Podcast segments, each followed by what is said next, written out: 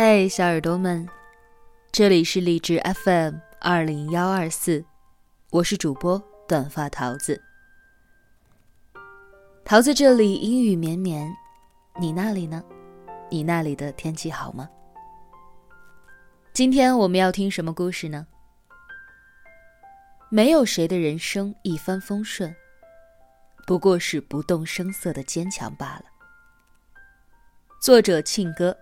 独立水瓶女，变美干货总洁癖，娱乐中深扒人情冷暖，微博独一无二的庆哥。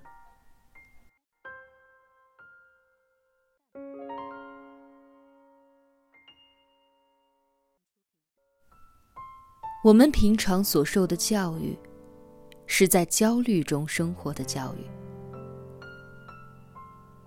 很多人告诉你。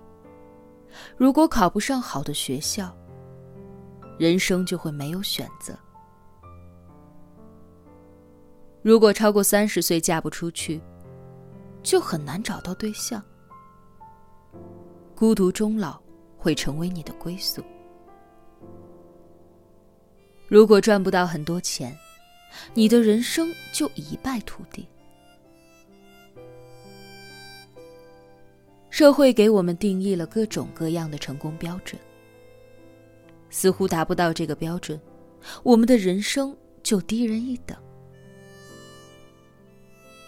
可是，我们活在这个世界，本来就是要接受各种各样的失败和不如意的撞击。正所谓，人生在世，不如意事十常八九。记得当年大学毕业时，我们宿舍除了我以外，其他几个姑娘都找到了不错的工作。我投了上百份简历，都没有找到合适的工作。到了临毕业，都快被学校赶出来了，生计都成了问题。后来我到了一个培训公司上班，很苦很累，朝九晚十是家常便饭。工资也低，我的积蓄让我只能租住在黑暗又潮湿的城中村里。晚上常与老鼠和蟑螂相伴。但是现在回想起来，过去那段幽暗的时光，其实也没有什么大不了的。正如圣经传道书上所说：“凡事皆有定期。”万物皆有定时。你吃的苦，被包裹的黑暗时光也是有定期的。有不卑不亢熬下去的勇气，有不畏挫折等浮云遮望眼的耐心，才最重要。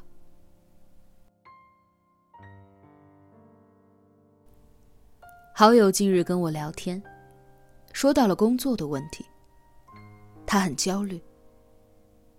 原因是，他的工作是体制内的，稳定有余，但活力不足。他本人是个激情四射、很有想法和创造力的人，但因为在体制内处处受限制，比如，领导的话永远是对的，服从领导者晋升的机会就大，而那些特立独行者。永远是备受打击和歧视。像我朋友这样的女子，自然是备受打击的佼佼者。所以她在单位里明明工作能力一流，但是领导就是不让她突围。明明很有想法，但就是不能够大胆的提出。如此下去，她深感自己的职业生涯就要垮了。于是他想跳出体制，做自己更想做的事。但是他的想法才露出尖尖角，就被家人的反对声压制了。他觉得很苦恼。一边是铁饭碗，但是很压抑，不快乐。未来一眼就能够看到头。一边是不够稳定的体制外职业。但是更有创造力，可是风险自己承担。人生哪有完美的选择呢？无论你做出怎样的选择，都不会风调雨顺的发展。总有各种各样的问题等你解决。就算在体制内，也有焦头烂额的忧虑；而体制外，也避免不了千疮百孔的烦恼。所有的选择都要付出机会成本，只要你有魄力承担任何一种选择的风险就可以。焦虑并没有什么用。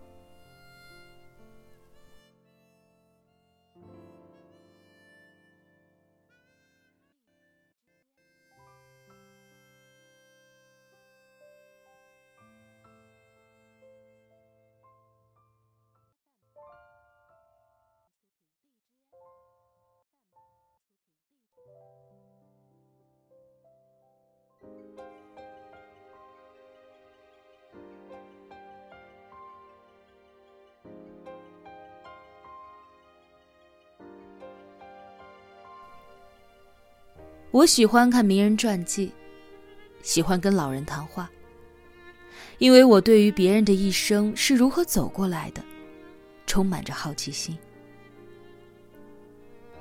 有一次，我跟先生的外婆聊天，他老人家年轻的时候过得挺顺的，在很多人吃不饱穿不暖的年代，他不仅吃好穿好，还考上了大学。在大学里认识了帅气能干的老公，婚后又生了三个小孩，日子过得丰衣足食。可是好景不长，遇上了文化大革命，全家倒了大霉。外婆外公天天被拉着出去被革命群众审判，有些红卫兵还对着外婆拳打脚踢，有一次甚至把她的肝脏给踢爆了。有一天，外公终于受不了这种折磨，买了老鼠药回来，说：“全家一起死了算了。”可是外婆很快的从外公手上抢了下来，很坚强的说：“我相信邪不能胜正，日子会好起来的。”熬了很多年之后，文化大革命结束。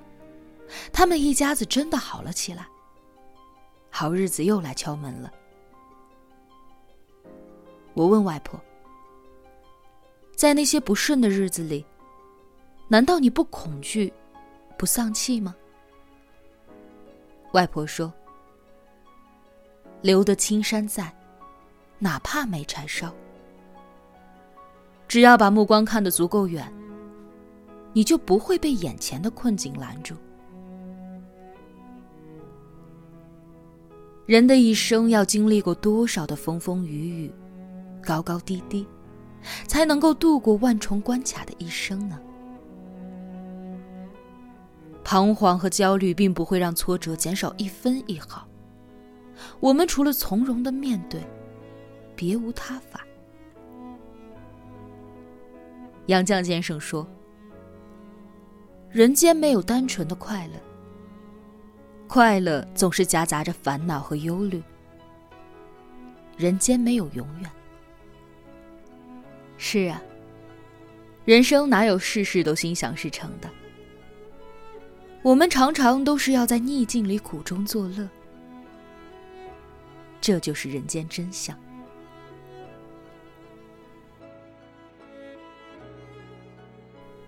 但愿。